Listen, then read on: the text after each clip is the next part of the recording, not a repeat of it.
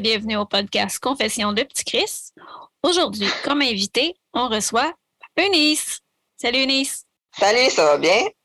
Ben oui, toi? Oui. Enchantée de faire ta connaissance. Enchantée à moi aussi de faire votre connaissance. Ça fait-tu longtemps que tu connais le collectif des explacés? Non, pour de vrai, ça fait pas longtemps que je le connais pas. C'est juste parce que dans le fond, j'avais, je me promenais sur Facebook, j'ai vu les maisons Stéphane Fallu, puis j'ai vu qu'en en regardant encore et encore, j'avais vu qu'ils recherchaient des personnes qui avaient traversé euh, la DPJ, puis qui sont devenues adultes, puis ils cherchaient des, personnes pour témoigner de leur euh, passage à la vie adulte. Fait que je me suis dit, ben, pourquoi pas, je vais donner mon opinion. J'ai, je me suis dit, c'est l'occasion euh, pour le donner. Puis ça, plus, cette année, comme on est en 2023, ben, ça va faire 10 ans. Il y a 10 ans, j'avais 17 ans. Fait que c'est là que j'ai commencé un peu à avoir des, à y penser, avoir le souci de me dire qu'il faut que, en ma majorité, mon autonomie, essayer de me trouver une place où me loger. Là. Fait que là, en ce moment, tu as 28 ans, de ce que je comprends. 27 ans. J'ai 27 ans le 10 janvier euh, de cette année, OK. Puis tu restes dans quel coin, dans quelle région? Je reste à Québec, capitale nationale, oui. OK. Puis tes projets en ce moment, ça ressemble à quoi? À part terminer mes études pour devenir euh, infirmière autorisée, mais j'ai pas vraiment de, vraiment gros projets d'autres euh, pour l'instant. C'est sûr que j'en ai d'autres plus tard à faire, mais je pense vraiment que je, vais focaliser là-dessus. C'est quand même un gros projet, devenir infirmière, puis en plus exercer la profession. Après, là, ça doit être quand même assez exigeant. Oui, ben, tout est exigeant pas mal. J'ai été préposée bénéficiaire pendant quatre ans. Ben, j'ai quatre ans d'expérience là-dedans. Puis, euh, tu sais, des fois, j'entends dans les nouvelles euh, que c'est difficile, puis tout ça. Tu sais, j'ai travaillé aussi dans la pandémie. Tu sais, j'entends tout le temps, ah, c'est difficile de travailler dans les services infirmiers, c'est difficile de travailler dans les hôpitaux. Puis on dirait que, je sais pas, j'ai comme une relation, euh, pas une relation toxique, c'est juste me dire, j'ai pas peur d'y aller, puis j'y vais pareil, même si j'entends qu'il y a beaucoup de difficultés, là, ou de, de, de charges de travail excessives. Mais pour moi, je me dis, ben, s'il y a beaucoup de charges de travail excessives, c'est peut-être parce qu'il manque du personnel. Fait que pourquoi pas, j'irais donner ma, mon, mon, mon temps. Fait que je me dis, c'est ça que si chaque personne, on en fait tout le temps un petit peu plus de qu'est-ce qu'il peut faire, ben, ça va peut-être changer les choses. Dans le fond, toi, ton histoire avec la DPJ, ça a commencé comment? Ben, en fait, moi, à 4 ans, en l'an 2000, j'ai été placée en famille d'accueil pendant à peu près six mois. Puis ensuite, j'ai rédrégué le domicile de ma mère jusqu'en octobre 2011. J'avais 15 ans et demi, j'avais bientôt 16 ans. Puis là, je retournais en famille d'accueil. De... Ça a été un placement à majorité. Puis comment tu as trouvé ça, ta première famille d'accueil? La première famille d'accueil, ah, ben, tu sais, il y avait déjà d'autres filles, tout ça. C'est des personnes qui étaient quand même assez expérimentées là-dedans. Je pense que la madame puis le monsieur qui était, un couple marié, là. Il y a eu, ça faisait longtemps qu'ils faisaient ça, la famille d'accueil, il était habitué, fait que j'ai quand même aimé ça. Tu sais, c'est d'autres coutumes parce que c'était pas comme euh, dans mon domicile initial, mais j'ai aimé, ça, j'ai gardé des belles expériences. Été un, un beau souvenir d'avance quand même, là. Puis qu'est-ce qui a fait en sorte que tu as dû réintégrer ta, ben, j'imagine que ma mère, elle a réussi à avoir la garde avec. Euh, elle s'est battue judiciairement, mettons là. OK. Ça s'est passé comment, ça, le retour à la maison? Toi, est-ce que tu étais en accord avec ça? non, non, j'étais vraiment pas en accord avec ça, pas du tout. Dans le fond, toi, là, à ce moment-là, tu avais quatre ans. Ouais. Euh, puis pas, tu te souviens que tu n'étais pas d'accord avec ça, mais ils t'ont quand même retourné chez toi. Ouais. Ça s'est passé comment, le retour à la maison? Pas, ça s'est pas vraiment super bien passé. Là j'avais comment dire ça c'est sûr que tu sais moi c'est la ma façon d'être c'est sûr que je suis quand même expressive là, fait que c'est sûr que tu si j'étais en famille à cet âge-là j'avais déjà des il y avait déjà des problématiques à la maison. Fait que c'est sûr que tu sais j'étais pas super contente de retourner chez moi. Fait que c'est sûr que ma mère elle l'a su. Puis là c'est sûr que les après les violences ont, ils ont commencé mais mettons, elle, a utilisé des violences physiques ou des corrections physiques ou psychologiques pour me faire comprendre que c'était elle la chef, mais moi, ben, c'est ça que j'ai accepté. Je faisais des crises dans les magasins, exemple, pour me défendre, parce que c'était mon seul moyen de défense, parce que c'est comme si je sentais que la société m'avait abandonné. Puis aussi, j'ai connu aussi d'autres difficultés, comme l'intimidation à l'école. Je me disais, je me sentais comme seul contre tous. Fait que c'est sûr que j'étais comme plus en, pas en rébellion parce que je me rebellais pas contre les autres. C'est juste, c'était mon seul moyen de défense, tu sais. Comme en survie un peu. Ouais, j'étais en survie, ouais. Puis, est-ce que vous avez reçu de l'aide, toi puis ta mère, suite à ce placement-là? Est-ce qu'on vous a donné, par Euh, exemple, une référence au CLSC avec une travailleuse sociale? Ben, la- il y avait à l'école, je me rappelle, ça c'était au début des années 2000. À l'école, il y avait euh, comme des éducateurs spécialisés. euh, des fois, la DPJ avait encore. J'ai eu ce suivi-là un peu jusqu'en 2003. Mais tu sais, c'est- quand même souvent des intervenants. Fait que tu fais pas vraiment la différence si tu es la DPJ, si tu es l'école, mais c'est sûr que ça devait être ordonné par la DPJ pareil. là. Puis là, tout ça, ça a duré là, euh, avec ce climat-là, avec ta mère, euh, jusqu'à tes 15 ans. Puis Ben, c'est ça. ton deuxième placement? Ouais, le, le deuxième placement, il est venu à cause de ça, mais c'était comme, c'est peut-être un climat à peu près toxique ou violent ou quoi que ce soit. Puis, mettons, plus, plus je grandissais, mais plus j'avais moins peur là, de, de ma mère. Plus je m'étais capable de me défendre, plus c'était pire. Puis ensuite, c'est comme elle était comme fatiguée de mon comportement parce que selon elle, c'est de ma faute. Fait que, tu sais, elle achetait plus de nourriture, dans le fond. Dans au début de l'adolescence, 2009, 2010, puis les, les conflits duraient éternellement. Fait que dans le fond, moi, j'avais pas d'autres moyens de me procurer des besoins essentiels, tout ça. Puis des fois, je partais comme chez des amis parce que j'étais plus capable. C'était comme des c'était sans. Ça, je pensais que j'allais perdre la tête pour de vrai. Là. Fait que le fait que la DPJ est entrée dans le dossier, dans le dossier pour ça, puis j'ai eu des problèmes un peu avec l'école. Tu sais, j'allais pas à l'école, j'avais des problèmes aussi d'intimidation encore. Aussi, j'ai eu un, un problème avec un, un voisin. Puis là, la DPJ est rentrée dans ma, dans ma vie. Puis là, ça a pris du temps avant que ça se sache. Je savais que c'était un peu euh, to- un environnement toxique, mais pas qu'il n'y avait pas de nourriture. Fait c'est ça qui a fait en sorte que je suis retournée en famille d'accueil en, en octobre 2011. Fait que dans le fond, euh, quand tu as été placé, ton deuxième placement, en- dans quelle ressource que tu es retourné? Dans une famille d'accueil? Non? dans une famille d'accueil, mais c'est une famille d'accueil d'adolescentes. là. C'était juste, on était juste des adolescentes à la fin de l'adolescence. Vous étiez combien? C'était-tu comme un- Parce que moi, j'ai connu une ressource intermédiaire. C'est comme un foyer de groupe, mais en famille d'accueil, on était comme 12 filles. Vous autres, vous étiez combien dans ta famille d'accueil? On était trois filles. Comme quand j'avais quatre ans. C'était une famille d'accueil, une maison, là. Ça s'est Pas- passé comment dans cette. euh, Quand même, euh, quand même correct. Là, j'ai pas grand chose à dire. C'était quand même neutre. Là, tu sais, je faisais, ça m'a permis de terminer mon secondaire, de travailler un peu, de me préparer pour mon autonomie. Là. Puis t'avais-tu l'impression que, parce que tu mentionnais un peu plus tôt d'avoir euh, beaucoup fait euh, d'absence à l'école, d'être parti souvent, est-ce que le fait d'être dans un milieu plus sécurisant, ça t'a redonné le goût d'aller à l'école? Ouais, parce que c'est quand même, euh, ça l'a été, c'était plus encadré. On manquait de rien là-bas. C'est sûr que c'était plus approprié. J'étais dans un autre quartier aussi. Moi, j'habitais au centre-ville de Québec. Puis le, la deuxième famille d'accueil, c'est dans le nord de Charlebourg. Fait que c'est sûr que tu sais, c'est- je voyais moins les gens que j'avais pas le goût de côtoyer aussi. Fait que tu sais, je me sentais plus, ça a plus augmenté mon sentiment de sécurité. Là. Puis la relation avec les autres filles, tu disais vous étiez trois au total, ça se passait Ouais, comment? trois filles. Ouais, quand même euh, correct. Là. C'est sûr que tu sais, en- entre adolescentes, c'est pas toujours facile, mais c'est pas c'était pas difficile. C'était pas euh, chaotique. Là. C'était quand même correct. Là. La madame de famille d'accueil, elle avait sa nièce qu'elle gardait. C'était la fille de son frère. Il y avait son chum, son conjoint. Mais lui, il était pas famille. Il était pas, pas rémunéré pour ça. Puis il y avait elle, il y avait une autre fille, puis il y avait moi. Puis en l'été 2013, presque un an et demi plus tard, il y a une autre fille qui a intégré aussi la, la domicile. Mais c'était quand même, il y avait pas, c'était pas catastrophique. C'est quand même assez tranquille. C'était correct.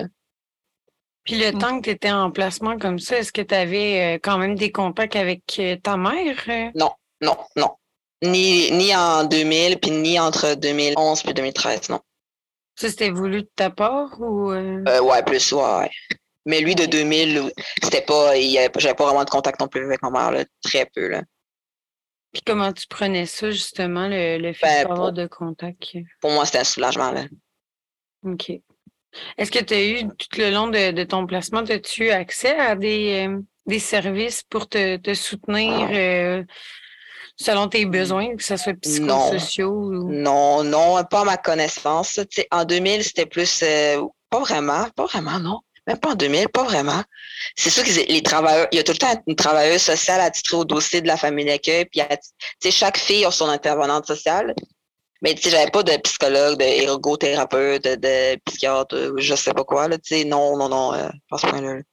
OK, parce que, tu sais, c'est ça, plutôt, euh, tu, tu, mentionnais avoir eu, euh, tu sais, ta mère a coupé de la nourriture, tu sais, fait que je sais pas si tu avais eu des séquelles physiques de ça, mais c'est sûr que si tu commençais à être meg, il aurait fallu être vu par un médecin minimum. Fait que de ce que tu dis, tu n'as pas eu ça? Non. Non, mais quand j'étais à la famille d'accueil, j'ai comme repris du poids, là. OK. OK, ça s'est fait rapidement. Il n'y a pas eu de. Non. Parce que je sais qu'il y, a des, il y a des filles qui vont être tellement euh, dénutries qui peuvent avoir de l'arythmie cardiaque. Ouais, c'est pour ça ça peut être quand même important de, d'avoir un bon suivi avec un médecin pour être sûr de ne pas garder de séquelles de ça. Mais bon, si tu dis que ça a passé vite, tant mieux. Ouais. Bon, c'est du cas par cas. Hein? Ça dépend des besoins aussi de l'enfant. Si toi, tu juges que tes besoins ont été répondus, c'est ça le, le plus important. Il y a des enfants qui sont placés en famille d'accueil, puis on leur oblige de faire des plans d'intervention, alors que ces jeunes-là fonctionnent très bien, puis qui n'ont peut-être pas besoin de plan d'intervention. C'est les parents qui auraient besoin d'un plan d'intervention, des fois. Fait que, C'est à quel âge que tu es sortie de cette famille d'accueil-là, la deuxième? À 18 ans. Deux jours après mon 18e anniversaire. Puis comment ça s'est passé, ta transition euh, à la vie adulte? Pour moi, ça s'est bien passé parce que j'avais eu un conjoint, fait que dans le fond, j'ai pu habiter chez lui, étudier. Euh, j'ai étudié en sciences humaines au début, puis je payais 120 dollars par mois pour vivre, fait que c'était quand même correct. Je recevais des prêts et bourses, fait que c'était beaucoup. Euh, j'ai pu économiser, j'ai pu économiser des sous, de mon prêt et bourse. Puis en plus, la madame de famille d'accueil, elle avait économisé toutes mes allocations familiales. Fait que quand j'ai eu 18 ans, elle me les a données. Ah, c'est nice, ça. Ouais, vraiment. C'est ça. Vraiment cool. Ouais. Puis t'as-tu euh, justement reçu de l'aide autre euh, de la part des, des, gens autour de toi pour ton soutien? Euh? Non, non, pas, tes meubles, vraiment. n'importe quoi. Tu trouvé un logement. Euh... Ah, mais là, étais avec ton conjoint, tu disais, fait que lui, il avait déjà tout ça. Ouais, lui, il avait déjà tout ça. Mais quand on s'est séparés à 20, à 20 ans, je me suis séparée de lui. J'avais déjà économisé un peu, fait que je me suis, j'étais allée déménager chez des amis à 20 ans, en 2016. J'ai terminé mon cégep, j'ai déménagé chez des amis en colocation. Puis ensuite, en août 2016, j'ai eu mon appartement. Puis est-ce que tu penses que ta transition à la vie adulte aurait pu être améliorée avec, euh, je ne sais pas, d'autres services qui t'auraient été peut-être utiles? Oui, oui, parce que même si on travaille fort, même si, même si le jeune a vraiment le goût de s'en sortir, quelqu'un qui, qui, part de la DPJ n'a pas le même euh, bagage euh, émotif, il n'a pas le même bagage financier, il n'a pas le même bagage, le réseau social n'est pas le même qu'une personne qui est ont connu ses deux parents. Il y, a, la volonté puis il y a la réalité, puis c'est deux choses différentes. Je pense qu'on devait faire au moins des appartements supervisés pour les 18 à 21 ans au moins. C'est mettons avec des éducateurs, des travailleurs sociaux, des appartements supervisés à, des prix modiques parce que tous les appartements pas chers, c'est comme c'est des HLM. Les HLM, c'est juste les 55 ans plus, c'est juste les personnes à faible revenu.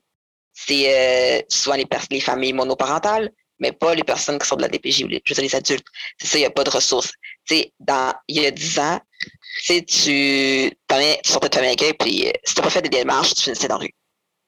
T'avais-tu entendu parler à l'époque des auberges du cœur? Non. Ah non? OK. Parce que ça, c'est comme des appartements supervisés, mais euh, ça peut commencer. C'est à quel âge, dis, que ça commence, les, les auberges du cœur?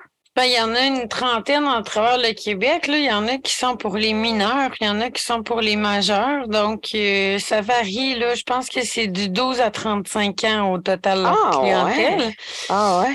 Oui, puis euh, c'est ça, en fait, c'est des placements qui sont euh, volontaires là-bas. Puis souvent, c'est un peu comme des foyers de groupe. Là, pour les, les plus vieux, là, par exemple, Là, il y en a certains que c'est vraiment des chambres style studio euh, individuelles. Il y en a même un nouveau là, qui a été construit à Laval, l'envolé, mm-hmm. avec des appartements. ça commence à, quand même se déployer de plus en plus les services comme ça. Mais le disant, c'est vrai qu'il n'y en avait pas beaucoup.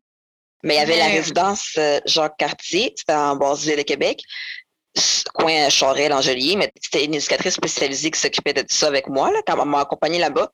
Mais elle me disait, ben, ils t'ont refusé parce que dans le fond, tu vas à l'école, fait que tu es sur la bonne voie de réussir. C'est fou pareil parce qu'il y a des ressources que, mettons, tu vas aller comme à la maison Stéphane Fallu, il faut que tu aies mm-hmm. un projet de vie. Il faut que, faut que tu sois aux études, il faut que tu sois dans un job, il faut que tu sois en action.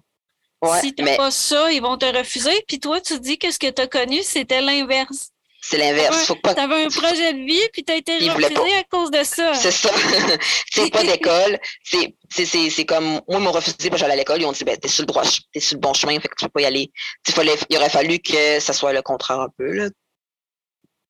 Ben, moi aussi, là, à Québec, à Lévis, plutôt, là, ça arrive ça de Québec, j'étais allée dans une ressource, mais c'est sûr que c'était un peu trop encadré pour moi, mais c'est un super beau modèle. Là. Je pense que tu pour certaines personnes, ça répond à leurs besoins, mais moi, vu que j'étais plus autonome, je fonctionnais bien, ben ça répondait moins à mes besoins d'avoir des activités obligatoires sur euh, je ne sais trop les impôts ou euh, tu sais, j'étudie en adjointe administrative, j'ai un cours à l'école sur comment faire des impôts pour les autres. Fait que tu sais, j'ai peut-être pas besoin de cet atelier-là, par exemple. Oui, c'est sûr.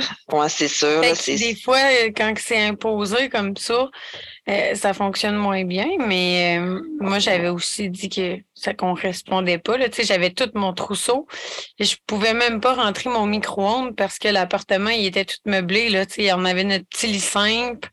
J'avais mm-hmm. pas le droit d'inviter mon copain en plus de ça. C'est pas normalisant pour un jeune qui, qui sort en plus de placement, là. Puis on s'entend dessus qu'en placement, tu as des heures de rentrée quand même assez strictes, là?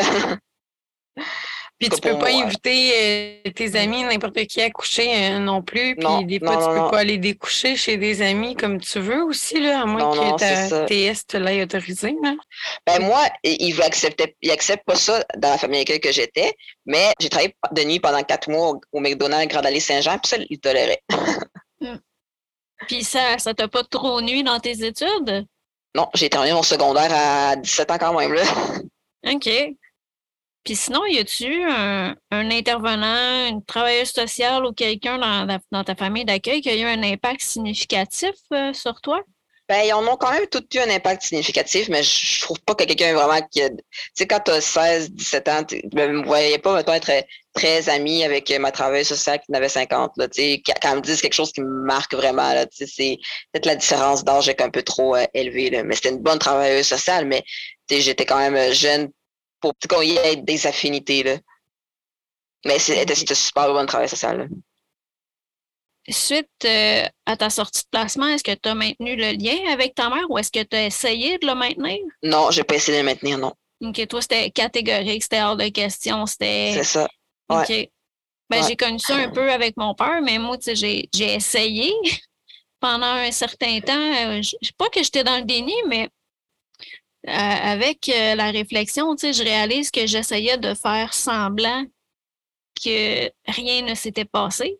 Puis après ça, ben, à un moment donné, j'ai comme réalisé que ça marchait vraiment juste pas parce que mon père, lui, il était incapable de faire confiance aux autres. Là. Ouais, ouais, fait que, c'est comme ça que le, choix s'est comme imposé. Fait j'imagine que tu as peut-être vécu quelque chose d'un peu similaire. Ouais, j'imagine. Ouais, sûrement, ouais, ouais. Mais mon père, exemple, mon père biologique, je ne l'ai jamais connu. OK. Fait que je connais pas ça.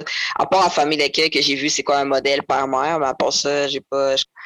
Non, c'est ça. Mais est-ce que tes parents étaient mariés ou ils étaient séparés déjà depuis longtemps? Ils étaient mariés, ils étaient en couple. Ben, en fait, ils se sont jamais mariés, mais ils étaient euh, conjoints, concubinage, ils vivaient ensemble, c'est ça, depuis. Euh, ils ont vécu, dans le fond, moi, ils se sont matchés ensemble cinq ans avant que je vienne au monde. Puis euh, ils sont restés ensemble après pour le meilleur et pour le pire. ouais, ouais, ouais, Beaucoup pour le pire, oui. Ils sont encore ensemble aujourd'hui? Oh oui, ils sont encore ensemble. Puis sinon, je voulais savoir, qu'est-ce que qu'est-ce qui a fait en sorte euh, que tu t'es orienté dans les soins infirmiers puis dans ben, le préposé aux bénéficiaires? En fait, ça m'a toujours intéressé. Fait que je sais pas, j'ai tout le temps voulu être infirmière. Même si je, des fois, quand j'entendais à l'adolescence que c'était difficile, on voyait que c'était comme sale, que c'était, difficile, qu'il y avait plein de bactéries, puis que c'était difficile, les urgences sont débordées, il y a beaucoup de personnes âgées, beaucoup de malades, beaucoup de, beaucoup de détresse. Puis au début, j'avais un peu peur, mais à un moment donné, plus au fil du temps, j'ai été en sciences humaines au cégep, après j'ai commencé à être un peu préposée, puis là, j'ai inscrit pour être infirmière, puis là, tout mon parcours professionnel, ça fait en sorte que j'ai aimé plus ça. J'ai aussi vraiment vu là-dedans. Puis, tu sais, maintenant, quand que je vois que, le système de santé est difficile, c'est en manque de personnel, en demande, toutes les difficultés qu'on entend par rapport à ça, je me dis, ben, c'est peut-être c'est comme si je sentais qu'ils m'appelaient, genre, de dire, regarde, ils ont besoin de toi, vas-y. tu sais, me sauver, là, parce que c'est vraiment, tu sais, c'est pas toujours facile, pour de vrai, là. L'impression que ça me donne, la manière que tu en parles, c'est comme si tu étais un petit peu attiré par le chaos. Ça se peut, oui. J'ai l'impression aussi que, tu sais, moi aussi, je suis comme ça. C'est pour ça que je, j'étais capable un peu de le, concevoir, tu sais. Et mm. on dirait que quand on, vit dans des milieux qui sont super hostiles, puis qu'on, mm. moi, j'ai été habitée beaucoup par la rage de comprendre, puis c'est, ça mm. qui m'a orientée vers les sciences humaines. Mais tu sais, on dirait que moi aussi, il y a une partie de moi que je suis encore attirée par le chaos, même si ça a été très souffrant, très pénible à plusieurs niveaux, tu sais. Oui, c'est vrai. On dirait que c'est, on dirait que c'est comme si même si on essaie de se sauver du chaos, il, il revient tout le temps. Mais je pense que c'est une partie des qualités qu'on a développées pour survivre à notre milieu. Fait que c'est sûr que ça fait partie de nous. Fait qu'on peut, je pourrais jamais les effacer. Ça serait comme effacer une partie de qui je suis. Mais je pense que je peux juste l'utiliser à bon escient dans un milieu dans un travail difficile comme la santé. C'est, c'est du chaos avec la douceur en même temps ça prend beaucoup de douceur aussi, beaucoup d'écoute, beaucoup de compréhension.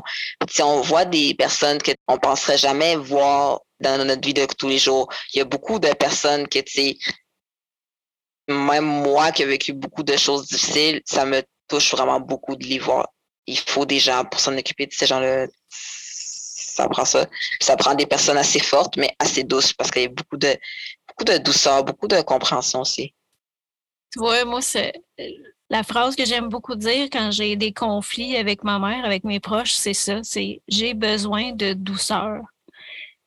Je ramène le monde avec cette phrase-là. Parce qu'on dirait que c'est ça qui se perd dans le chaos, dans les conflits. Mm-hmm. c'est ça qui est essentiel, tu sais, comme juste aujourd'hui, mon, mon chat fallait que j'aille au vétérinaire, là, puis ils ont tout de suite compris, ils ont tout de suite adopté une approche de full doux avec, avec mon chat, puis tout, puis avec moi, puis j'ai comme, wow, ça c'est parfait, c'est ça qu'il me faut. Mm.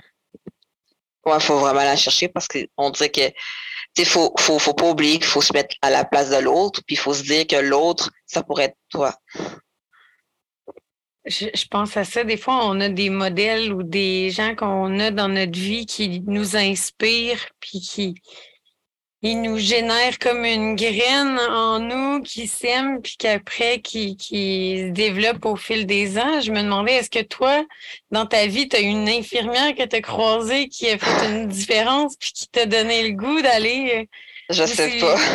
Mais des fois, je regardais la télévision, puis j'avais tout le temps eu le goût de, de ben, en guillemets, réussir sa vie. Là. Tu sais, je, voulais je regardais des gens à la télévision qui avaient des bons jobs, qui, sais, toi qui étais marié, qui réussissait bien leur vie, puis que je me suis dit, moi aussi, puis même quand j'étais plus jeune, même aujourd'hui, des, des fois, je regarde des, des personnes, je me dis, ben oui, je peux réussir. Tu sais, quand des fois, on, a vécu des choses difficiles, bon, nos réalités sociales et environnementales ne sont pas les mêmes pour tout le monde. C'est pas vrai que c'est tout le monde qui a les, mêmes chances de s'en sortir. Mais je me dis une chose, à ce temps, rendu à l'âge que je suis, ben, j'ai le droit au bon, j'ai le droit au même bonheur, aux mêmes chances que les autres. C'est pas me dire, OK, la personne, elle a eu une belle voiture, elle, elle peut l'avoir, mais pas moi. Non, moi aussi, je peux l'avoir je le mérite. Je le mérite de l'avoir, je mérite d'être heureuse, puis je mérite d'être confortable aussi. Mais tu as travaillé aussi pour l'avoir, puis ça, c'est tout mm-hmm. à ton honneur parce que c'est beaucoup mm-hmm. de travail, tu sais, de, mm-hmm. le parcours académique, quand tu vis des situations qui sont pas faciles, de persévérer puis de réussir. Euh, ça, c'est tout à ton honneur, puis personne ne peut te l'enlever, ça. ouais, merci, ça me touche vraiment dans le cœur. Ça s'est passé comment pour toi, justement, le, le cégep? Est-ce que tu as pu euh, avoir des belles relations sociales puis t'épanouir dans ce milieu-là? Quand je suis allée au cégep la première fois en 2014, c'est là que j'ai vraiment aimé ça, à l'école. Euh, ou fin du secondaire aussi, j'aimais ça. C'était différent le cégep, c'est plus autonome. On est plus euh, incognito. C'est pas tout le monde connaît ta vie, c'est pas tout le monde qui te connaisse. Euh, j'ai vraiment aimé ça, les professeurs sont, sont tripants. J'étais au cégep plus moelleux depuis 2014. C'est sûr que j'ai lâché, des fois je lâchais, je revenais, ou je terminais, j'avais terminé un programme, je revenais plus tard. Mais c'est vraiment, sais, j'étais encore au cégep plus moelleux en 2023, puis il me reste jusqu'en 2024. C'est vraiment beau programme. C'est des beaux programmes qu'ils offrent, c'est des belles dynamiques. C'est vraiment le meilleur cégep. C'est cégep loup, euh, Campus Québec à Québec. c'est quoi les valeurs qui t'ont guidé pendant tout ton parcours? Moi, je dirais la persévérance. Puis ça, me rappelle quand j'avais 17 ans, je disais à, l'éducatrice qui s'occupait de moi pour le volet autonomie, je disais si je le fais pas, ben, personne ne va le faire à ma place. Fait que tu as appris à, te débrouiller, mais à aller chercher l'aide que tu avais besoin aussi quand tu n'avais besoin. Puis quand tu parles de la madame qui t'aidait pour ton euh, autonomie, est-ce que tu fais allusion au programme PQJ? Ça te dit quelque chose, ce PQJ? Peut-être. Je ne sais pas si ça existait en 2013. qualification jeunesse. c'est ça, je me demandais moi aussi. Ah, ouais. À cette époque-là, ça a commencé. Ça se peut que c'est ça. Ça se peut que c'est ça. Il fallait faire la demande autour de 15-16 ans, puis on avait un soutien jusqu'à 19 euh, ans à l'époque. Maintenant, il a été bonifié. Hein. Ah, moi, c'était vraiment, j'ai fait ma demande à la fin de mes 17 ans. Ça a été jusqu'à un mois après mes 18 ans. OK. Je sais pas si c'est exactement le même euh, programme, mais euh, elle a travaillé quoi exactement euh, avec toi? Ben, elle montrait comme gérer mes comptes, où est-ce que je pouvais aller. Des fois, elle venait me voir quand j'avais 18 ans à mon appart avec mon conjoint. Il fallait quand même que je fasse par moi-même. Elle, elle allait pas me prendre la main et aller visiter le logement avec moi. Là, pas à ce point-là. Là. Est-ce que tu penses que des fois, tu aurais aimé avoir plus d'accompagnement? Peut-être pas plus d'accompagnement, mais plus de ressources, comme des appartements supervisés. Ça, là, ça va vraiment aider. Des appartements supervisés. Puis, il y a beaucoup d'aide pour les personnes âgées, ça, c'est correct. Il y a beaucoup d'aide pour les mères monoparentales. Qui, pour moi, selon moi, avoir des enfants, c'est un choix. Là. Et il y a beaucoup d'aide pour d'autres personnes. Mais pour les jeunes, la DPJ, il n'y en a pas. Puis je pense, je, je pense qu'il y a beaucoup d'itinérance aujourd'hui un peu à cause de ça. Quelqu'un qui n'a pas euh, la boîte à outils physique, psychologique, euh, sociale, émotionnelle, il va sortir de la famille il va se ramasser dans la rue. Là. Ou faire de, ou faire du euh, couchsurfing. Là. Ça, c'est une, une, roue sans fin, puis tu t'en sors pas facilement. J'ai eu la chance d'avoir un job, là, mais quand même, même de l'itinérance cachée. Moi, j'ai vécu ça, moi. Oui, c'est ça. Ça n'a pas vraiment lieu d'être parce que il n'y a pas assez de ressources pour les jeunes. Ça, c'est vrai qu'il n'y en a pas assez. Je ne sais pas si aujourd'hui c'est comme ça, mais à l'époque, il n'y en avait pas. Là. Ça dépend vraiment des mm. régions. C'est plus ça. Puis il y a des places limitées, euh, des critères d'accessibilité. Euh, il y a, comme on disait, les auberges euh, du cœur. Il y a différentes ressources qui se développent, comme la maison de Stéphane Fallu. Mais tu sais, c'est ça, il manque de ressources. Il y a les programmes de soutien au logement qui ont été développés aussi, qui donnent des suppléments pour payer ton, ton locataire. Il faut quand même, avec la pénurie de logements, trouver le propriétaire qui va avoir un loyer à un prix qui est abordable. c'est ça, il y a plein d'enjeux, mais effectivement, tu as raison qu'il y en a, il y en a pas assez moi, ça me rappelle, le, j'ai fait une ressource pendant deux ans qui s'appelle Tremplin 1630, où c'était des appartements mm-hmm. supervisés pour les jeunes de 16 à 30 ans. Mais tu vois, ça, je l'ai connu par hasard parce que je chattais avec un gars de Sherbrooke, puis c'est lui qui m'a mm-hmm. orienté vers cette ressource-là. Là. Si je n'aurais pas parlé à lui, qui était un étudiant en psychologie, j'aurais probablement jamais su que cette ressource-là existait. en plus, c'était à mm-hmm. Sherbrooke. J'avais fait un gros déménagement moi, pour avoir cette ressource-là. Puis, tu sais, je trouve aussi qu'ils devaient mettre plus de ressources parce que, tu sais, les personnes, ils vont, qui sont de famille d'accueil, ils vont se mettre dans des situations nécessairement qui n'ont pas le goût d'être. Puis, euh, quand tu as 17, 18 ans, 20 ans, t'as pas, c'est pas comme, t'as pas les moyens sociaux dans le sens que, tu tu connais moins d'adultes aussi, tu sais. C'est pas comme aujourd'hui, j'ai 27 ans, je connais plus d'adultes, tu connais moins d'adultes. Tu le monde de, ton, ton, réseau social est plus jeune, c'est pas pareil. Puis, des fois, mettons une personne avoir enduré quelqu'un, une job, avoir enduré un appartement, des colocataires, ou un chum blonde qu'elle n'a pas nécessairement envie d'être avec, ou elle va faire des choses. Mettons exemple, euh, moi, j'avais 18 ans, je me marie avec un gars de 25 ans parce que je sais qu'il a une bonne job, mais je ne l'aime pas vraiment, mais juste pour avoir, euh, avoir une sécurité financière. Tu sais, as moins de liberté d'agir. Ça crée un fossé dans les inégalités sociales. la roue de l'itinérance, c'est une roue sans fin, c'est difficile de s'en sortir. Moi, c'est exactement ça que j'ai vécu, là, dans le sens que mm-hmm. quand je suis arrivée à ma majorité, je me suis magasiné un chum sur Internet. Puis euh, j'ai été vivre avec assez rapidement. Puis j'avais déjà du stress post-traumatique, fait que ça l'a juste augmenté parce qu'on mm-hmm. ne s'aimait pas pantoute. On est restés ensemble euh, pendant deux ans juste pour que je sois capable de faire un traitement. Fait que pour faire ce traitement-là, je suis restée avec lui deux ans, mais pendant tout ce temps-là, j'ai revécu un peu une violence similaire à ce que j'avais vécu avec mon père, mais moins pire. Mm-hmm. J'étais comme plus capable de tolérer ça, mais ça a quand même augmenté mon stress post-traumatique. Fait c'est toutes des choses que quand on est jeune, on ne les sait pas, hein, ces choses-là.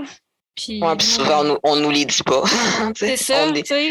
on les dit pas. tu sais, Souvent, on est comme un peu laissé à nous-mêmes. là. Tu sais, On pense qu'on on oublie souvent les enfants de DPJ quand ils sont 18 ans. Là, Tu sais, on les oublie. La société les oublie beaucoup. Puis, tu sais, quand même, il y a beaucoup de monde qui sont pas oubliés. Si c'est comme exemple les politiciens, ils font des millions, mais eux, ils ont les moyens, tu sais, on les oublie pas. Puis, tu sais, il y a beaucoup de monde qu'on n'oublie pas, puis il y a beaucoup, beaucoup de monde qu'on oublie aussi. Puis ils justifient leurs gains qu'ils font de par leur position sociale. Mhm. C'est ça aussi qui est aberrant. Moi, je le mérite parce que je me suis rendue là jusqu'à euh, dans l'échelle sociale, tu sais. Fait que c'est ça qui est plate, là. Tu sais, c'est comme souvent les, les personnes qui sont très hautes dans la hi- hiérarchie sociale, tu sais, parce que c'est c'est une, naissance, là. Tu sais, c'est comme tes parents étaient déjà là puis te l'ont donné. Exemple, entre moi et quelqu'un qui a une hiérarchie sociale vraiment élevée, qui, qui a plus de chances, moi ou une de vous deux, qui a plus de chances de devenir premier ministre du Québec, là, ou le, le fils d'un des ministres, tu sais, faut pas se mettre la tête dans le sable, là. C'est clair. Il y a, il y a du monde qui ont plus les moyens euh, sociaux, là. faut une volonté de faire, mais pareil, euh, comme je dis, la volonté, elle suffit pas, là. Puis tu sais, le pire, c'est que aux États-Unis, c'est encore pire que chez nous. Tu sais, la, semaine passée, on avait un invité justement avec qui on parlait de ça parce que lui, il y avait un de ses parents qui était originaire des États-Unis. Puis on est quand même chanceux, on a quand même pas pire de mobilité sociale. Tu sais, on a accès à l'éducation, puis avec ça, il y a moyen de se propulser vers le haut. Mais ça prend quand même tu sais, moi, ça m'a pris un, beaucoup de suivi psychologique, un bon trois ans de thérapie facile pour être capable de m'orienter après, puis de, de prendre mon envol, si je pourrais dire ça comme ça, puis d'être stable physiquement, mentalement, financièrement. C'est quelque chose qu'on doit beaucoup travailler quand on sort de la DPJ, puis même avant de sortir de la DPJ, puis en ce moment, le système est surchargé, fait que c'est vraiment difficile d'avoir des services. C'est difficile, mais parce que les gens ont ignoré la cause vraiment longtemps. C'était pas une priorité. Je pense que c'est un peu. Notre lutte n'est pas finie. Peut-être que mo- moi, je me dis personnellement, je devrais parler, puis pour qu'on se mobilise, pour que les la génération suivante n'ait pas vu ça. Si notre souffrance peut servir à aider les autres, pourquoi pas? Ouais. Ouais, ça puis je pense qu'en en parlant, ça met un baume là-dessus. Je pense qu'on va, moi personnellement, les, les souffrances ou les choses que j'ai vécues, la, la plupart, j'ai fait la paix avec ça, mais une certaine partie de moi qui va m'habiter jusqu'à la fin de mes jours. Là. C'est sûr. Puis, tu sais, quand tu dis de se rassembler, c'est aussi justement en se rassemblant, puis en étant nombreux, ben, qu'on peut mieux comprendre aussi tout ce qui se Mhm. passe parce qu'il y a vraiment plusieurs enjeux euh, selon les régions, selon euh, d'où on vient, selon euh, justement les privilèges qu'on a eus ou pas. Les chances sont vraiment pas égales partout. Donc, c'est important qu'on puisse échanger entre nous, puis de faire du sens sur ce qu'on a vécu pour améliorer pour nos générations futures. C'est vraiment inspirant ce que tu dis. Puis c'est sûr que ça fait beaucoup écho parce que c'est ce qu'on essaie de faire le plus possible avec le collectif des explacés aussi, en se mobilisant sur différents projets. Donc, euh, faire avancer la recherche, le- faire avancer la formation des intervenants, travailler nous aussi comme intervenants, euh, par aidant, puis euh, d'avoir des groupes d'entraide. Je pense que c'est c'est Ouais. important qu'on puisse échanger sur ça. Ouais. Il y a aussi une partie de, du stress post-traumatique qui peut être résolu, amélioré avec la parole. C'est-à-dire que, à force de s'écouter raconter notre histoire, s'enregistrer sur un magnétophone, raconter les choses difficiles, puis se réécouter par la suite, on se désensibilise aux événements. Puis on Mhm. devient capable d'améliorer notre récit personnel. Fait que Ouais. Ça vraiment, ça commence à être de plus en plus documenté, mais euh, dans le traitement du stress post-traumatique, de se re-raconter à répétition les événements, ça aide à désensibiliser beaucoup de gens. Ça peut être fait aussi sur des feuilles de papier où est-ce que tu écris ton histoire à la main, par exemple, là, pas sur un cellulaire, à répétition, puis à un moment donné, c'est c'est des approches, euh, je pense, avec la thérapie cognitivo-comportementale. Moi, personnellement, j'ai l'impression de faire ça avec le balado parce que oui, j'écoute vos histoires, mais des fois, il y a des choses que vous racontez qui me permettent un peu de raconter ce que Mhm. moi j'ai vécu sans en faire trop d'un coup. Puis, tu sais, Mhm. je veux pas de me réécouter après, tu sais, ça me permet de constater que oui, il y a une certaine désensibilisation qui se fait d'épisode en épisode, d'année en année. Sais, si je réécoute, là, un moment donné, on avait fait un, un épisode d'introduction où ce que moi puis Jessica, on racontait nos histoires, tu sais. Quand je parlais de ce que je vivais avec mon père, là, vraiment, on pouvait sentir le stress dans ma Mhm. voix qui m'envahissait. Mais ça, cette réaction-là, elle a beaucoup diminué. Tu sais, je suis capable de parler des choses puis de trouver les- les- des mots qui sont pas trop chargés, des mots qui sont plus neutres. Fait qu'à plus long terme, en tout cas, je, moi, j'ai- vraiment vu une évolution. Tu sais, ça fait, c'est notre deuxième année qu'on fait ça. Tu sais. Fait que moi, je vois de l'espoir aussi là-dedans que, que ça puisse servir de modèle pour les jeunes qui veulent essayer des choses. Mhm. Ouais, ah wow, c'est vraiment. wow. C'est vraiment beau, là.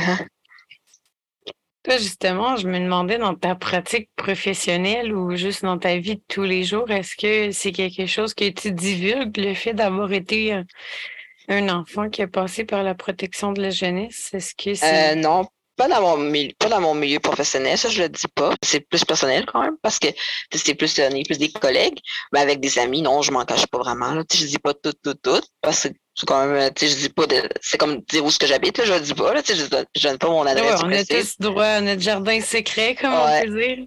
Ouais. Mais c'est pas quelque chose que tu portes comme un- une honte ou un stigma euh, nécessairement? Est-ce que tu as déjà eu des expériences de, de stigmatisation en lien avec ça? Ben, c'est, mettons, les choix de vie que tu vas faire en étant adulte pour survivre, que c'est là que tu vas avoir un stigma. C'est sûr, pour l'instant, je peux pas, j'ai jamais rien fait d'illégal dans la vie. C'est sûr que j'en parlerai pas pour le moment parce que j'ai pas terminé mes études. Peut-être plus, euh, quand j'aurai terminé, être plus dans une meilleure position sociale pour le dire aussi-.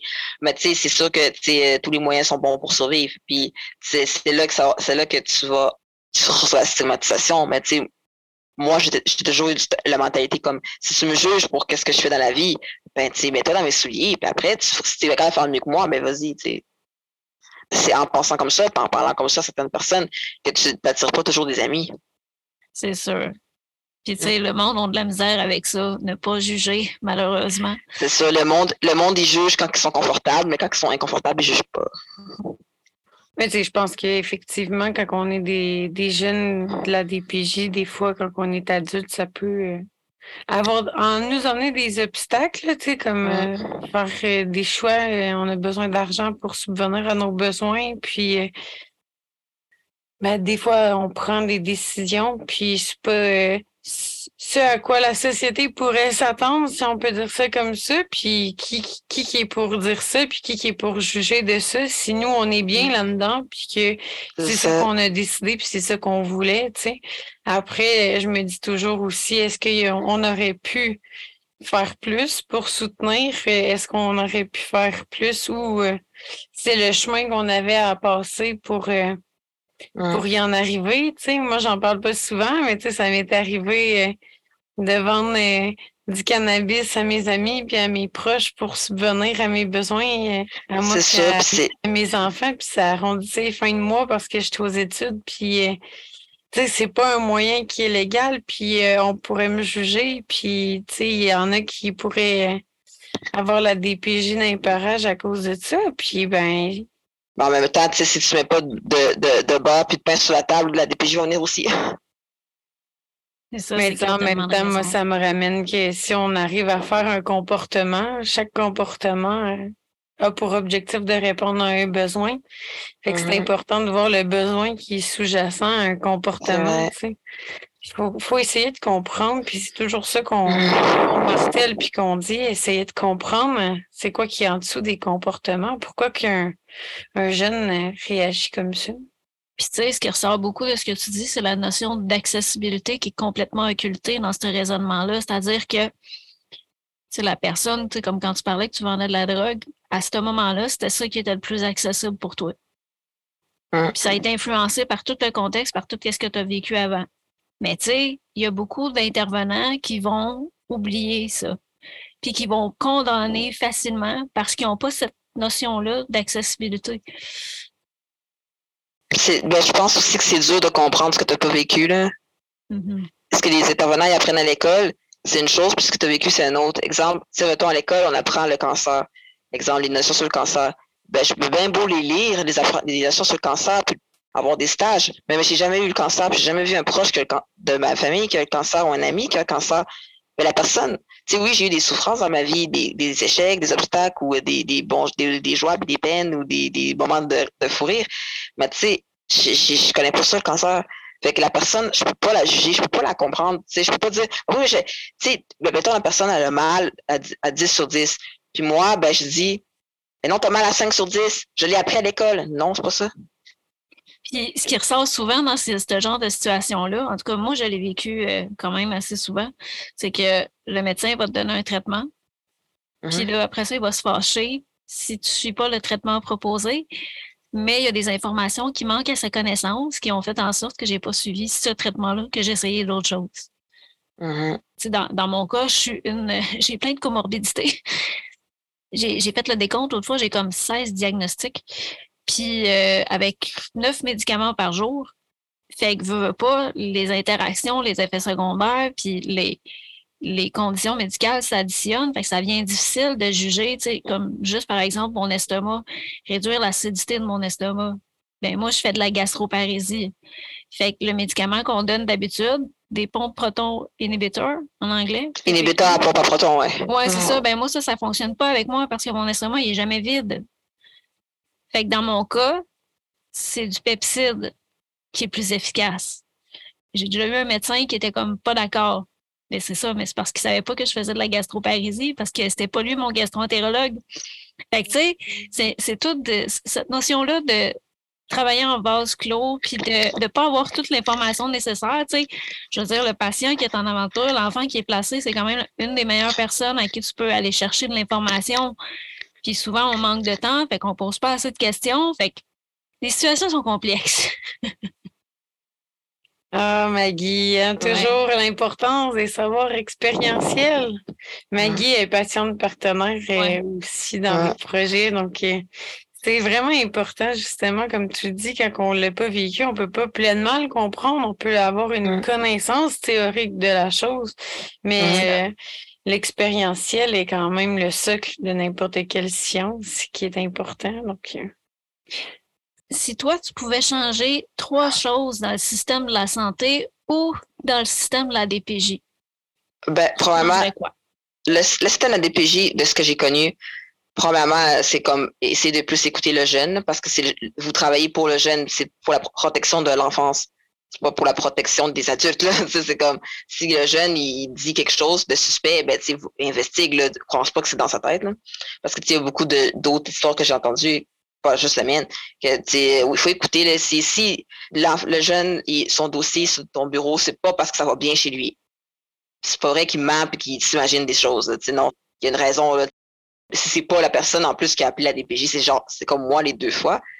En 2000 puis en 2011, c'est pas moi qui appelle la DPJ, il a appelé allô, euh, comment ça va? Non, il faut aller investiguer puis pas nécessairement croire euh, une personne qui est en position d'autorité que ce soit un parent ou un professeur, n'importe quoi, il faut vraiment croire plus le jeune. C'est au niveau de la DPJ.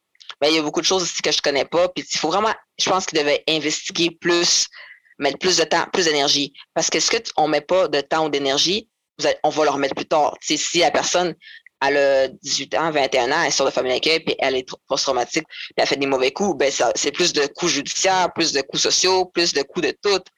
Fait que ça revient au même. Si tu ne dépenses pas maintenant, tu vas leur dépenser plus tard. Mm-hmm. C'est vraiment plus la DPJ, plus, euh, plus être à l'écoute des jeunes, de leurs besoins, vraiment mettre l'enfant au cœur des, des, décisions de la DPJ. Pas des divorces, pas, pas, des, pas à cause du père ou de la mère. C'est vraiment à la cause de l'enfant parce que c'est l'enfant qui cop au final. Puis cet enfant-là devient un adulte, puis ça fait des dégâts. On va leur payer ou plus tard. Puis, plus vous investir maintenant, mieux vous corriger maintenant que plus tard. Ça, c'est plus pour les DPJ. Ce qui concerne le système de santé, deux choses l'une. La première, il n'y a pas beaucoup de monde qui veulent faire ça quand même. C'est quand même une job qui est stressante, qui est chaotique. Il faut avoir une certaine agressivité, mais dans la douceur. C'est ça, c'est pour ça que c'est pas fait pour tout le monde. Puis, même moi, j'ai pas terminé mes études. Fait que quand, quand je vais terminer mes études, c'est là que je serai plus placée pour en parler. Je pense vraiment qu'il faut engager plus de personnel puis faire la promotion de tout ça. Il faut, euh, comment dire ça, donner les meilleures conditions de travail. C'est quand même, c'est comme j'ai lu euh, sur mon fil d'actualité, euh, parce que je lis pas le journal. qu'il voulait augmenter de 14 le salaire des hauts fonctionnaires au gouvernement, mais diminuer de 14% le salaire des infirmières au centre anti-poison. Est-ce que les infirmières, c'est des employés de seconde zone? C'est pas normal, c'est des gens qui soignent les gens. Là, tu vas à l'hôpital, que tu sois quelqu'un qui est au plus bas de l'échelle de la société ou que le plus haut de l'échelle de la société, tu vas voir une infirmière. C'est c'est que ça n'a pas de bon sens. C'est comme. Euh, moi, je ne suis pas quelqu'un qui croit au complot, mais j'ai quand même le doute que ça fait plusieurs années que j'entends parler que euh, dans le temps, c'était Charret qui était au gouvernement, qui mm-hmm. mettait, qui avait beaucoup de lobbying pour faire rentrer le privé. Toi, est-ce que tu y crois au privé? Ben, personnellement, moi, je ne crois pas vraiment au privé parce que tout est, tout est gouvernemental. Tout l'argent sort de la poche du même papa. Là il y a des gens qui disent que si on fait rentrer le privé, ça va induire de la concurrence, puis ça va obliger le public à augmenter leur efficacité puis diminuer leur prix. J'ai de la misère aussi à ben, croire ça. J'ai de la misère que les gens dans le privé ne veulent pas faire de profit puis qu'ils pas, n'offriront euh, pas des services plus chers. Ben, c'est les fournitures dans les hôpitaux, que ce soit un CHCD privé ou un CHCD public, les fournitures sont les mêmes c'est le même fournisseur. Fait que si c'est le même fournisseur, c'est souvent, tu mettons une assiette dans, un HCD privé, c'est la même assiette qu'au HCD public ou dans un hôpital. C'est la même assiette. Là. Mais ce qu'il dit, c'est ce serait moins de paperasse à remplir pour avoir la même assiette. En tout cas, c'est ce qu'on c'est ce euh, qu'ils pensent. C'était juste pour affirmer certaines choses qui sont pas vraiment réelles parce que tu sais, tout est gouvernemental. On est, c'est le Québec, c'est une province social-démocrate, fait que il y a beaucoup de choses qui sont gouvernementales quand même. Là. Ça va jamais vraiment changer. Là. C'est, c'est peut-être des, à part des soins esthétiques, se refaire faire une nouvelle poitrine, ça coûte 10 000 Mais une chambre à l'hôpital, ça coûte 1 000 par jour. Ben 1 000 là, il faut payer. On le voit des fois, si tu n'as pas la carte RAMQ, c'est 10 000 mettons, à l'hôpital. Mais tu sais, ça, c'est le vrai prix que ça coûte. C'est comme aller se faire faire des nouveaux seins, ça coûte 10 000 Il n'y a jamais personne qui va payer 10 000 Puis même si ça arriverait, le monde se prendrait des assurances, ça, engagerait les assurances. Le, gouvernement, il aura toujours son mot à dire. Puis le gouvernement, faudrait toujours les payer. Mettons, c'est comme les, édifices, c'est gouvernemental, les hôpitaux, les gens qui prennent des décisions, c'est le gouvernement. Les, établissements d'enseignement, on appelle ça des systèmes paragouvernementaux. Tu mettons, exemple, Aujourd'hui, en 2023, ma session, je l'ai payée 260 à peu près, 260 dollars. Mais tu sais, une session cégep de quatre mois, c'est pas 260 dollars ça coûte pas mal plus que ça. C'est comme les CHCD privés ou publics. La différence, c'est qu'un CHCD privé, ça appartient à une personne. Puis la personne, elle s'en met dans les poches. Elle est subventionnée. C'est comme les écoles privées, c'est subventionné par le gouvernement. Fait que c'est toujours gouvernemental. fait que c'est toujours la poche de tout le monde. C'est peut-être pour dire qu'ils veulent désengorger le système de la santé, mais tu moi, personnellement, je pense que la seule façon de le désengorger, c'est en engageant plus de monde, puis en faisant une promotion de la santé. plus il va y avoir de monde, moins ça va être engorgé. Moins, moins il va y avoir de monde, plus ça va être engorgé. Que ce soit privé, public, c'est pas l'argent qui manque, c'est des bras.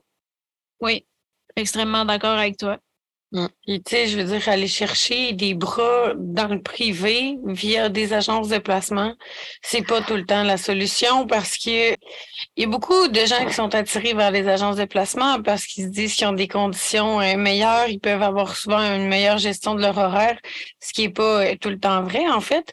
Puis souvent, ils ont des moins bonnes conditions à, plus long terme au niveau des régimes et tout collectif. Moi, je trouve que c'est un désengagement du gouvernement de ne pas ouvrir des postes de la fonction publique, justement, pour permettre à ces gens-là de rentrer. On le voit beaucoup avec les psychologues hein, aussi, parce que les conditions de travail sont pas euh, sont pas faciles au public. les gens s'en vont vers le privé. Puis ça finit juste par nous coûter encore plus cher aux contribuables parce qu'on va payer les agences de placement deux fois plus cher que si on engageait directement la ressource. Fait que c'est complètement ben, euh, pathétique. je comprends. Ben, je comprends, mais je vais rajouter un point que c'est ce que dans le fond, moi j'étais en agence trois ans, puis c'est pour ça que je dis que ça vient du même papa, l'argent. Exemple, une agence de placement, moi j'étais préposé au bénéficiaire, j'étais payé 28 de l'heure, OK?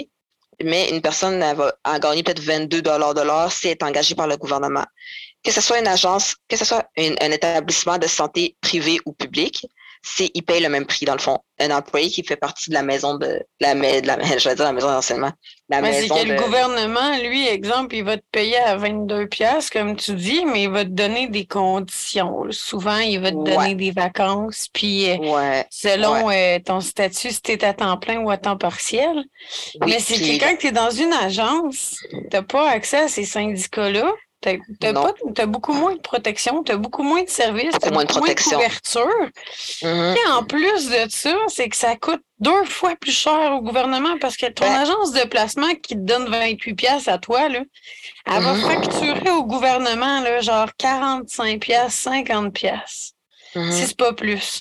Parce que moi, j'étais dans des agences de placement à Caisse de Desjardins. Puis ah c'est vraiment de plus en plus répandu qu'on va utiliser les agences de placement, mais ça coûte plus cher parce qu'il y a toute une équipe qui s'occupe aussi du placement puis de la gestion des ressources humaines derrière ça. c'est un service de ressources humaines qui, qui, paye pour avoir des employés. Fait que c'est, ça. Puis après ça, elle arrive à faire de la gestion d'horreur quand tu dois gérer des gens de l'interne plus des gens de l'externe. Ça devient oui, c'est sûr. Ben, tu sais, exemple, une agence de placement, exemple, moi, je gagnais 28 de l'heure. Puis, quand c'est une agence, dans sa société privée, pas mon agence. les conditions de travail étaient comme plus exigeantes, comme les travaux, au lieu de les faire au lieu de les faire à deux, trois, on les fait tout seul. Si, exemple, si moi, je me blesse, OK, la société privée, on pas à payer mon agence pour que je me blesse. Si je tombe enceinte, ils paieront pas mes vacances. Fait que, tu sais, c'est plus payant pour eux, les agences, surtout pour le, secteur privé, c'est plus payant pour les agences si je me présente pas au travail que si je me présente. Tandis que si je travaille dans un hôpital totalement gouvernemental, mais si, mettons, moi, je, fais une dépression, euh, je vais être payé pareil. Si je tombe enceinte, je vais être payé pareil, même si je ne travaille pas. Si je me blesse, je paye pareil. Ça veut dire que je suis payé même si je travaille pas. Fait que, au final, je coûte quand même cher selon la business de papa le gouvernement. Tandis que si je suis dans une agence, puis je travaille pas parce que je suis en dépression, parce que ça me tente pas, parce que je suis en burn-out, parce que je suis enceinte, parce que je suis blessée, parce que je retourne à l'école, ben, je suis pas payé. C'est ça, t'as pas de filet social, pas en tout. J'ai pas de filet social. J'ai aucun filet social, puis le gouvernement, ça leur fait leur affaire. Parce qu'ils n'ont pas payé tes congés de maternité, tes congés maladie, etc. C'est ça. c'est ça. Ah ça leur fait leur affaire. Ça fait, ça fait leur affaire, les agences, puis le les CHSD privés. C'est exemple, moi, je me blesse au travail, sont capables de prouver que j'ai pas été correct, blablabla. Pas de SST. Hmm. SST qui est gouvernemental. C'est que c'est l'individu, c'est toujours le citoyen qui ne reçoit moins. Parce qu'autant l'employé reçoit moins de services, reçoit moins de soutien.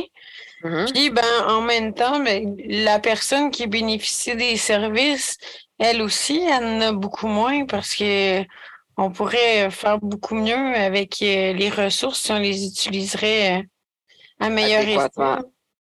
Moi, je pense surtout au suivi, la continuité des soins. C'est ça qui est important. S'il y a tout le temps du roulement de personnel, puis avec les agences, on le voit beaucoup, il y a beaucoup de roulement quand même. Puis, tu sais, en protection de la jeunesse, là, il commence à avoir des, des agences de placement, surtout dans le nord, là, où il n'y a pas beaucoup de gens. Mmh. Ça commence à être inquiétant, là, tu sais, avec des gens, on ah, a besoin d'établir un lien de confiance, puis tout. Euh, je suis pas sûre que d'avoir recours à des agences de placement, c'est une solution quand on, on demande justement à établir euh, un lien significatif avec des gens, puis qu'on on dénonce justement le roulement de personnel depuis des années. Puis quand on regarde ça, c'est quand même assez absurde. C'est, dans le fond, le gouvernement, là, son, son objectif, c'est, de contourner ses propres.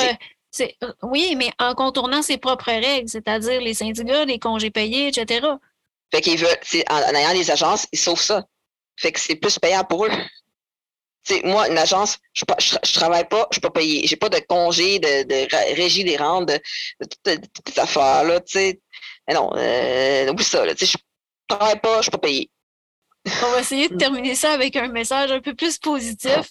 C'est-à-dire que si tu avais un message à transmettre à un jeune qui sort de la DPJ, tu lui dirais quoi? Deux choses l'une. À moi-même, je dirais, je me regarderais, moi, à 17 ans, je dirais, regarde, tu en es sorti, mais t'as bûché. À une autre personne, je dirais, regarde, même si tu penses qu'il n'y a pas, d'espoir, il y en a. Il suffit juste de garder ton cœur ouvert. ben, ça fait un super mot de la fin. Mhm. Que je, je te remercie de, de ta participation, mais aussi de, de ta volonté de t'engager dans le système de santé, malgré le fait que qu'il a l'air d'être sur le bord de, l'effondrement. Ouais. Ceci est quasiment un euphémisme. Que, ben, un gros merci pour vrai pour ta participation. Je vais moi espérer que ça va bien aller euh, malgré euh, tout ce qu'on vient de parler. Ouais. Hey, mais merci de m'avoir écouté aussi.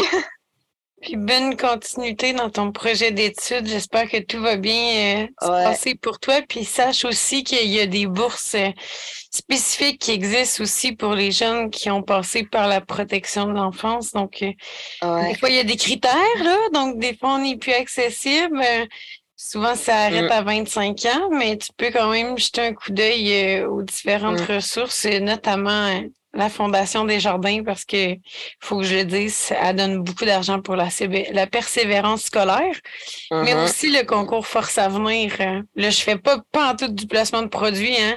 La gang qui m'écoute, euh, c'est vraiment juste parce que moi, j'en ai bénéficié. Ça m'a beaucoup aidé. Puis, euh, c'est un parcours qui est inspirant. Puis, je pense que tu peux le mettre en- de l'avant. Puis, continuer de croire en toi. C'est ça le plus important. Ouais. Ouais, merci. Faire une différence au jour le jour. Ouais. Fait que, attention à toi, puis à la prochaine. À la prochaine, les filles. Bonne soirée. Bisous. Bye! Bye.